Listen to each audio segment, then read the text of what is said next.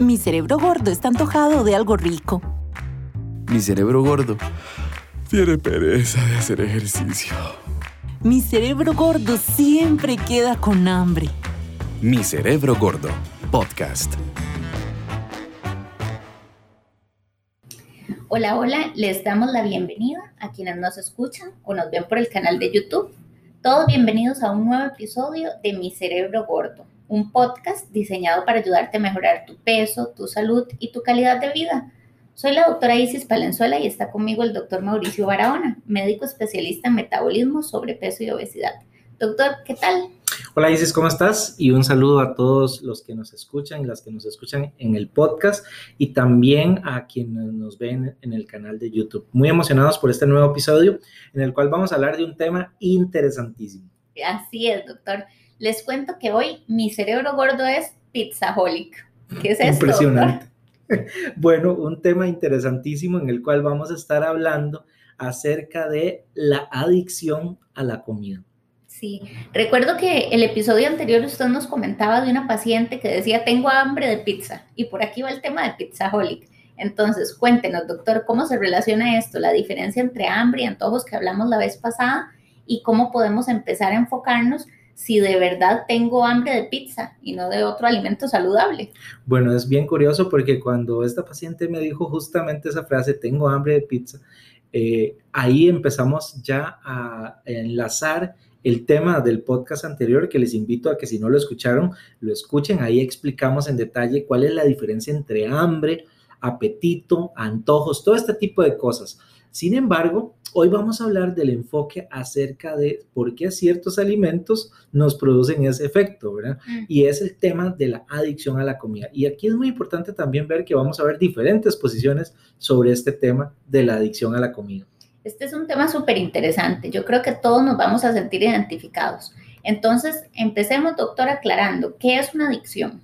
Bueno, empezando desde lo más básico, cuando pensamos en la, la definición digamos, más médica de la adicción, hablamos de que una persona empieza a consumir determinada sustancia, luego necesita ir aumentando el consumo o la dosis de esa sustancia y además cuando decide suspender el consumo de esa sustancia, se producen síntomas desagradables, que es lo que llamamos el síndrome de abstinencia. Esa es como la definición clásica, ¿verdad?, que se aplica de adicción sobre todo a las sustancias o a las drogas de abuso. Muy bien, pero ¿cómo lo unimos a nuestro tema? Esta es una adicción, pero ¿puede existir adicción a la comida? Bueno, y ahí empieza un poco también la controversia que tiene este tema y la discusión acerca de este tema. ¿Por qué? Porque cuando vamos a poner el ejemplo de la nicotina que tiene el cigarrillo, por ejemplo. Entonces, una persona fuma, ¿verdad? Se genera una dependencia química, su cerebro, a la nicotina y entonces se vuelve adicto a la nicotina. Tiene que ir fumando cada vez más número de cigarrillos cada día va aumentando el consumo hasta que un día dice, quiero dejar de fumar. Muy bien, entonces quiere dejar de fumar, aparece el síndrome de abstinencia, pero luego esa persona puede vivir el resto de su vida perfectamente sin la nicotina. Es más, va a ser hasta más saludable vivir sin fumar en el caso de esa persona. Entonces, ¿qué quiere decir esto? Que esta persona, si hoy decide dejar de fumar, puede vivir el resto de su vida sin la sustancia, en este caso, la nicotina. Pero ¿qué pasa con la comida? Mm. Nosotros tenemos que comer todos los días. Puede ser comida saludable, puede ser comida no saludable, comida adecuada, no adecuada, pero la cosa es que al final todos los días necesitamos comer. Entonces la primera pregunta que uno se hace es, ¿realmente somos adictos a la comida o somos dependientes biológicos de la comida? Claro, y es que ahí está la diferencia entonces, doctor. El tema de las drogas de abuso se va a diferenciar de la necesidad que nosotros tenemos de la comida. Aquí entonces podemos empezar a hablar de que haya una esperanza. No todo es nuestra culpa, no somos solamente adictos a la comida, sino que tiene que haber algo detrás por lo cual la necesitamos y dependemos de ella, ¿cierto, doctor? Completamente. Y es que la comida nos produce a nosotros, eh, al igual que las drogas de abuso, pero en menor grado, un efecto químico. Cuando nosotros comemos ciertos alimentos, y ahora más adelante vamos a detallar como cuáles son, pero cuando comemos ciertos alimentos, nuestro cerebro activa una reacción de placer. O sea, hay una respuesta química en nuestro cerebro. Entonces, sentimos el placer de comer, el placer de comer y el placer de comer cosas ricas además. Entonces, resulta ser que cuando comemos ese tipo de comidas que nos gustan, se libera dopamina, una hormona en el cerebro que es la hormona del placer. Entonces ahí es donde empieza a aparecerse la respuesta que nuestro cerebro tiene, una respuesta química, a la comida que nos gusta y que puede parecerse a la respuesta que producen las drogas de uso. Entonces ahí es donde viene un poco la relación que algunos dicen es que al igual que la gente se hace adicta al cigarro, a la nicotina, también se hace adicta a las comidas, porque respuesta, hay una respuesta o hay una eh, reacción química de placer en nuestro cerebro cuando comemos ese tipo de alimentos. Claro, y yo creo que esto que usted está explicando de este componente químico, todos lo hemos experimentado porque en algún momento tal vez hemos tenido alguna sensación y entonces decimos, en el momento en que comemos, no sé, la pizza que estábamos hablando o el helado, sentimos un placer que nos lo da la comida. Entonces, de verdad, qué interesante es verlo en la práctica. Los pacientes también hablan de este tema, ¿no, doctor? Claro, y un ejemplo de esto y cómo lo ligamos también, esa respuesta química a una respuesta emocional. Y aquí el ejemplo típico que vemos es la chica, ¿verdad? Que está en la película, que la acaba de dejar su novio y está ahí en su cuarto con un tarro de helados, ¿verdad? Y llamando a su amiga para hablar con ella y desahogarse, ¿verdad? Esa imagen clásica que vemos siempre en las películas, ¿verdad? Y uno se pregunta, ¿por qué un, un, un helado? ¿Por qué un tarro de helado, ¿verdad? Bueno, básicamente es porque también esta respuesta química de placer la podemos ligar a, las emociones. Es, frecuente que recurrimos a ese tipo de alimentos cuando estamos tristes, cuando estamos felices, cuando estamos cansados, cuando estamos enojados o cuando estamos alegres. O sea, puede ser que diferentes emociones que nosotros tengamos las podamos canalizar muchas veces a través de este tipo de comidas que nos dan placer. Claro, es cierto.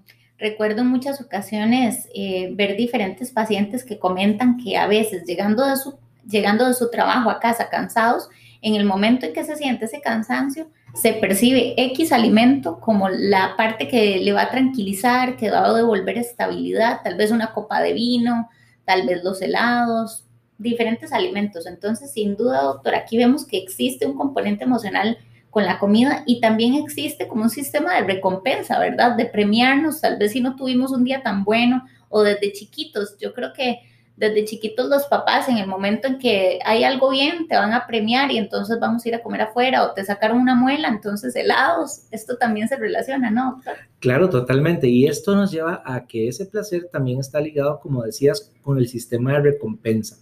Eh, desde niños nos programan de esa manera. Si te portas bien, te compro un helado si te portas bien, te compro tu comida favorita, yo voy a comer tu comida favorita. Entonces, ya desde niños nos han programado. Y eso que decías de adulto es cierto, porque uno llega cansado, ¿verdad? Del trabajo y dice, hoy trabajé muchísimo, hoy me esforcé muchísimo, hoy me merezco comer algo rico. Y entonces ya uno ya, desde ahí está ya programado a que eso va a ser mi premio, mi recompensa. Y esto, por supuesto, que no ocurre con todos los alimentos, ocurre con alimentos que nos gusten, ¿verdad?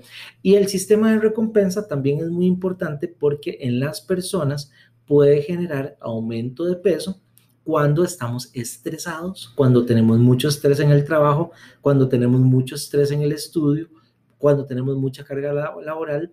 Entonces, esto también puede ser un condicionante del aumento de peso.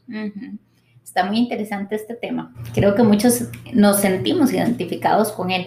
Entonces, volviendo al hecho de que eh, no existe o hay una relación entre la adicción a la comida y una dependencia que tenemos de ella, podemos pensar que entonces nuestro cuerpo reacciona de diferentes maneras. Hay una reacción de placer. ¿Esto también tiene una explicación así química, doctor? Claro, porque las drogas eh, como la nicotina y otras drogas de uso también producen aumentos en la liberación de dopamina, solo que en mucho mayor proporción, ¿verdad? Por eso generan una gran adicción y una gran dependencia química.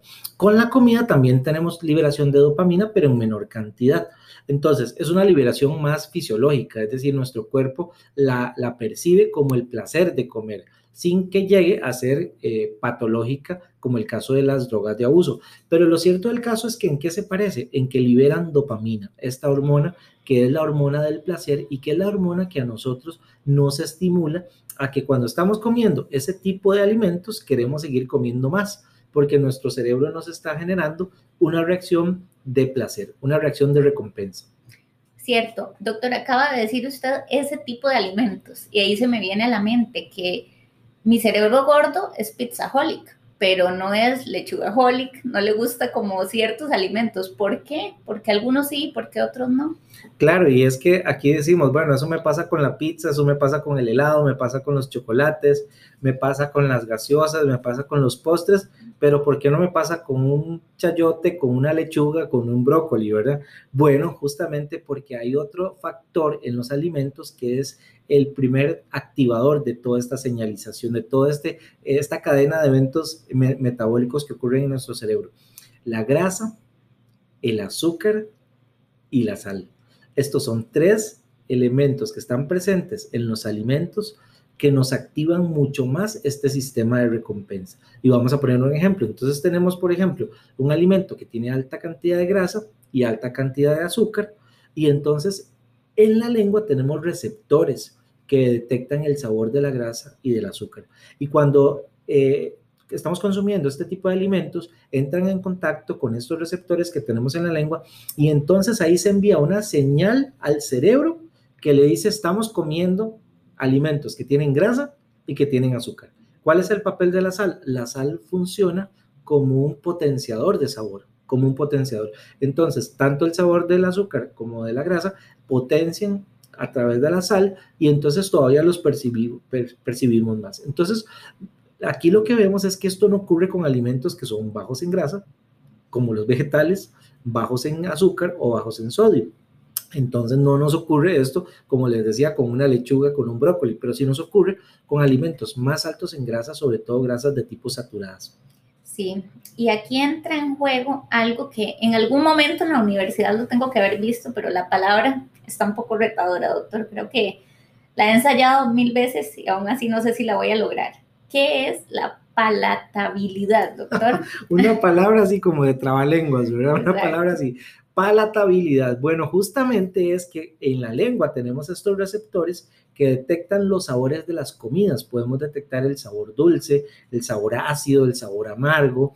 Estos sabores tenemos estos receptores y cuando hay alimentos que son de alta palatabilidad. Exactamente. estaba difícil, doctor. Hay que practicarla, hay que practicarlo más. Estos alimentos son los alimentos que producen mayor activación del sentido del gusto, básicamente. O sea, nos activan mucho más esta respuesta y le envían inmediatamente la señal al cerebro diciendo, estos alimentos tienen grasa, tienen azúcar. Y entonces nuestro cerebro, en vez de decir, ya estamos comiendo, coma menos, que fue lo que explicamos en el podcast anterior sobre la saciedad, aquí el cerebro dice al contrario, coma más. Eso tiene grasa, eso tiene azúcar, coma más. Ahí sale a relucir mi cerebro gordo en ese momento. Absolutamente. lo activa. Bueno, y entonces, doctor, esto también como se relaciona con los alimentos que no puedes comer solo una papita, no puedes comer solo una gomita, necesito acabármelas todas. Mi cerebro gordo no puede comer solo una. Está relacionado. No puedes comerte solo una copa de helado, no puedes comerte solo una cucharadita de postre, no puedes. ¿Por qué no podemos dejar de comer ese tipo de alimentos? Bueno, porque empezamos a tener contacto con el azúcar y con la grasa de esos alimentos en nuestra lengua, el cerebro activa esta reacción y el cerebro dice coma más. Ahora, algo interesantísimo de entender para nosotros es que eso está rico, ¿verdad? Eso es lo que nuestra forma de verlo eh, y nuestra forma de interpretarlo. Estoy comiendo más porque eso está muy sabroso, eso está delicioso. Mi cerebro no lo interpreta así, mi cerebro lo está interpretando como que si tiene grasa o si tiene azúcar es porque tiene energía. ¿Y qué significa que tiene energía? Bueno, resulta que nuestro cerebro todavía está en el paleolítico y en el neolítico, en periodos en donde había hambrunas y escasez de alimentos y había que aprovechar cuando había comida coma todo lo que pueda, porque después van a pasar periodos de un mes, dos meses, donde hay poca comida. Entonces, nuestro cerebro está todavía entrenado para comer mucho cuando hay y luego sobrevivir con eso que comió a periodos de hambruna y escasez. ¿Y cuál es el problema? Nuestro cerebro sigue programado así, con ese, eh, lo que llamamos el fenotipo ahorrador, o sea, sigue tratando de guardar para cuando haya escasez. ¿Y qué ocurre hoy en día? Tenemos una sobreoferta de calorías, una sobreoferta de alimentos altos en grasas y altos en azúcares y no tenemos periodos de hambrunas de uno, dos o tres meses como ocurría en la época del neolítico con las glaciaciones. Claro, esto es uno renco y lo empujan. Totalmente, y nuestro cerebro ya está programado de esa forma. Sí, pero bueno, doctor, ya tenemos expuesto el problema de mi cerebro gordo, es pizzaholic. Pero como siempre, nos gusta enfocarnos en que mi cerebro gordo puede aprender. Entonces, vamos a las soluciones, doctor.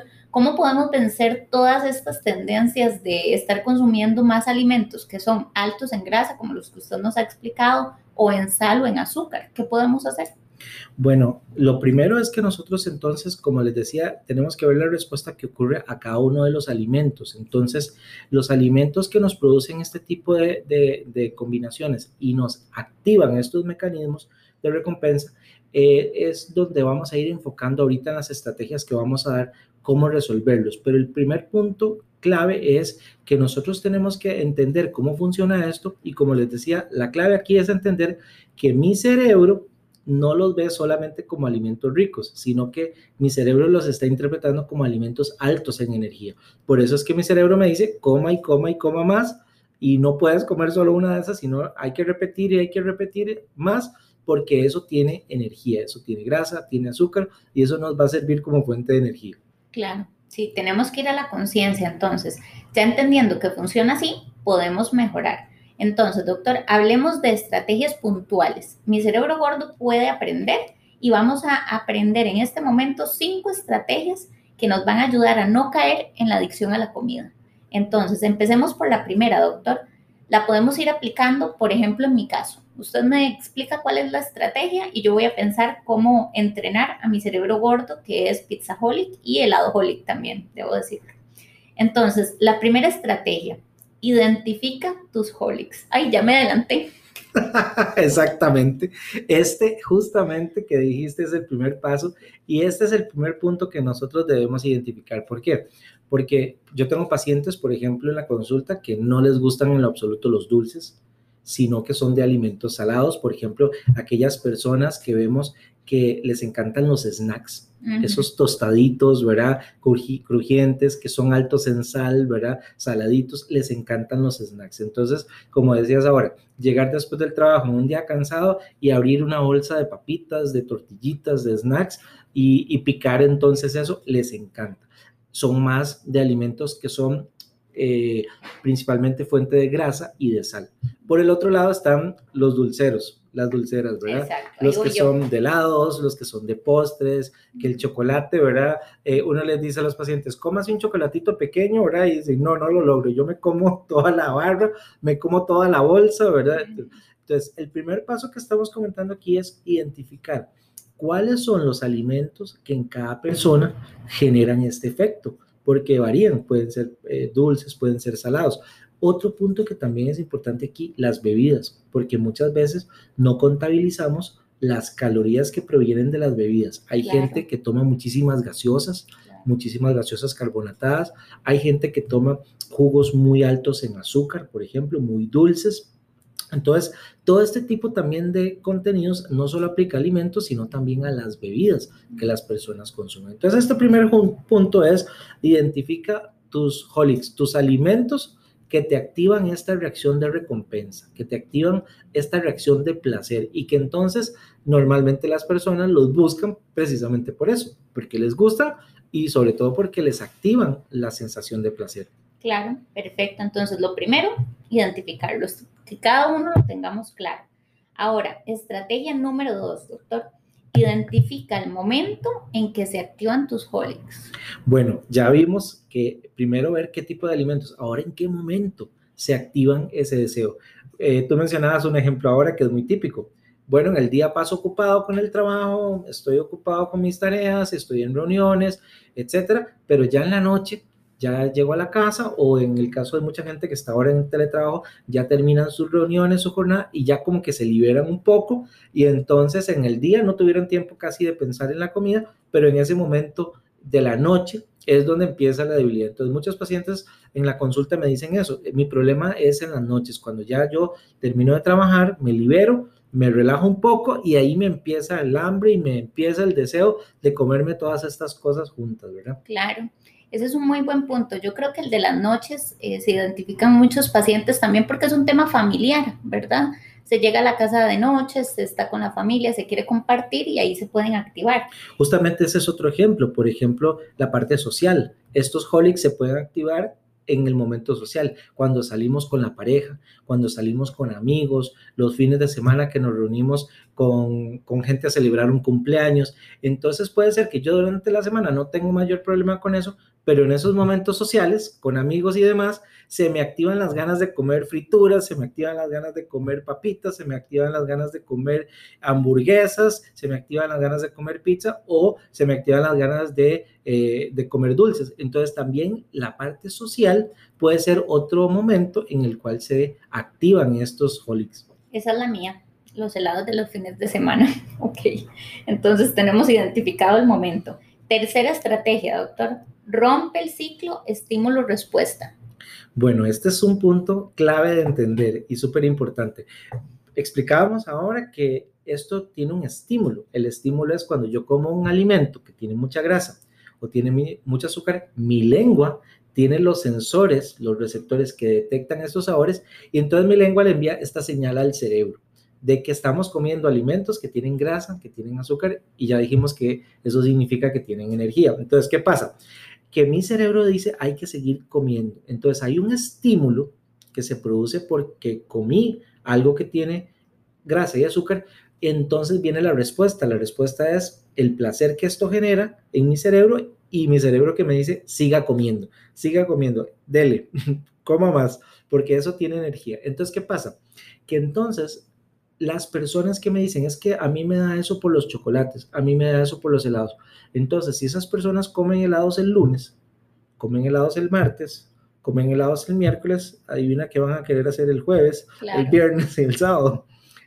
Entonces, esa, ese estímulo hace que la persona quiera seguir comiendo todos los días. Claro. Entonces, este punto se refiere a romper ese estímulo. ¿Qué quiere decir eso? Que si yo estoy comiendo, estoy activando ese, ese estímulo constantemente, porque constantemente estoy comiendo este tipo de comidas, es, es un estímulo que no se rompe. Un ejemplo de esto es las personas que consumen comidas rápidas más de tres veces a la semana ya tienen mayor riesgo de aumento de peso y de obesidad. Entonces, esto es un punto importante porque, claro, si están consumiendo más de tres veces por semana alimentos fritos altos en grasa, probablemente los otros días de la semana van a también querer seguir comiendo alimentos fritos y altos en grasa. Ok, entonces a mayor frecuencia, más holic. Se nos activa mucho más. Mucho más. Entonces, ese estímulo es que yo, entre más seguido estoy comiendo el alimento, más seguido lo quiero comer también. Perfecto. Esto nos va a ayudar mucho esta estrategia, pero también nos ayuda. Me hace sentir muy bien porque no significa que no lo podamos consumir. Nada más moderar la frecuencia. Cuarta estrategia, dice practica excepciones controladas. ¿Cómo es esto, doctor? Bueno, esto viene muy de la mano con el punto anterior, Isis, porque cuando yo digo que entonces no voy a comer chocolates el lunes, el martes, el miércoles, y entonces voy a querer seguir toda la semana comiendo chocolates porque tengo activado ese estímulo. Entonces, practicar excepciones controladas significa que podemos determinar dos aspectos, la frecuencia y la cantidad. ¿Y esto qué significa? La frecuencia es decir, bueno, en una semana normal yo voy a definir qué día de la semana quiero comerme mi helado. Por ejemplo, tú decías ahorita, mi, mi, mi momento es el fin de semana de helado. Entonces yo decir, ok, entonces entre semana voy a evitar consumir helados, porque entonces si no, voy a tener siempre el deseo de seguir comiendo más. Entonces, en este caso yo digo, mi helado es el sábado. O hay personas que dicen, bueno, quiero comer algo diferente, entonces mi momento va a ser la cena del sábado por la noche, que vamos a salir a cenar y voy a comer y voy a probar algo diferente. Lo primero es definir la frecuencia, porque si lo hacemos muy seguido, vamos a tener problemas. Y lo segundo es la cantidad, ¿verdad? Entonces, no es lo mismo cuando digo, es que quiero tomarme un cafecito con algo dulce o un tecito con algo dulce. Bueno, ¿y, ese algo dulce qué es? ¿Es medio queque? ¿Es un postre de 600 calorías? ¿Es un ¿qué es ese algo dulcito, verdad? Entonces también tenemos que definir cuál es la cantidad de lo que vamos a consumir, porque yo puedo comerme una cantidad más moderada, más pequeña, disfrutarla mucho más y no necesariamente excederme tanto en el consumo de calorías con esa excepción controlada. Sí, claro, doctor. No es lo mismo comerse un scoop de helado a la caja completa. El tarro completo. Exacto, que hablábamos ahora. Entonces está muy bien. Vamos con esas excepciones controladas. Y la última estrategia, doctor, ayúdate a ti mismo. ¿Cómo nos ayudamos a nosotros mismos? Bueno, hay un punto clave que yo quiero resaltar en ayudarnos a nosotros mismos es el tema de las compras. Por ejemplo, ya hablamos de los helados, ya hablamos de la pizza. Si yo tengo todo esto en mi casa, para todos los días voy al supermercado, compro un montón de chocolates, compro un montón de bolsitas de papitas, compro un montón de snacks, compro un montón de... Entonces, ¿qué va a pasar cuando yo entre semana esté con hambre, esté cansado, tal vez me siento un poco triste o tal vez esté muy feliz porque algo bueno me pasó? yo voy a ir inmediatamente y voy a comerme todo lo que tenga ahí en la casa. Entonces, claro, aquí hay una estrategia de las compras. ¿Por qué? Porque va de la mano con la, con la opción anterior. Si yo tengo que hacer excepciones controladas, entonces una de las cosas que también debo controlar son las compras. Cuando voy al supermercado, elegir alimentos que me van a beneficiar más durante la semana, elegir y reducir el tener en mi casa las cosas que yo sé que para mí son una tentación, ¿verdad? Es como cuando le dice uno a un paciente, yo le he dicho mucho esto a mis pacientes, es, cómase un pedacito de chocolate todos los días y los pacientes me dicen, doctor, eso es imposible. O sea, yo abro el chocolate, la barra grande de chocolate, me como un pedacito, a los dos minutos me como el segundo y a los tres minutos se acabó la barra. Entonces, hay que medirse en cuanto a eso. Entonces, el tema de la disponibilidad que tengo yo ahí a la mano en el trabajo. Yo digo que hay pacientes, y eso lo he visto también con mis pacientes, hay pacientes que su oficina parece como un mini super, parece como una tienda. tienen galletas, tienen chocolates, tienen chicles, tienen jugos, tienen de todo. La gaveta de la emergencia, doctor. Esa gaveta es una cosa impresionante, ¿verdad? Entonces yo lo que veo es eso, son gente que tiene mucho de eso, entonces muchas veces eso es un gran problema para ellos. Sí, es verdad. Nos estaríamos autosaboteando, ¿verdad? Tenemos toda la alimentación en la casa o en el trabajo para el holocausto y en realidad tenemos que cuidar esto. Entonces, doctor, mi cerebro gordo puede aprender. Aprendimos hoy cinco estrategias que queremos ir poniendo en práctica para empezar a vencer esa tendencia de comer alimentos altos en grasa, en azúcar, en sal, los que usted nos ha comentado. ¿Por qué no elegimos una de esas estrategias y la empezamos a poner en práctica durante la semana o cuando se presente la situación? Yo creo que este tema ha sido muy interesante, doctor, así que muchísimas gracias porque hemos aprendido también por qué nos pasa el pizzaholic y además cómo lo podemos manejar. Muchas gracias por esta información. Definitivamente, y lo más importante y lo más importante de este tema y de este podcast es que mi cerebro gordo puede aprender. Así es. Sé parte de mi cerebro gordo. Recuerda enviar tus preguntas y comentarios a podcast.icometcr.com. Además, ingresa en nuestra página web icometcr.com. Ahí podrás escuchar todos los podcasts, así como también seguirnos en la página de YouTube. Te invitamos desde ya a nuestro próximo episodio de Mi Cerebro Gordo. Hasta la próxima. Seguí escuchando más episodios de este podcast, porque mi cerebro gordo siempre puede aprender. Ingresa a www.icometcr.com para escuchar todos los episodios y seguirnos en redes sociales.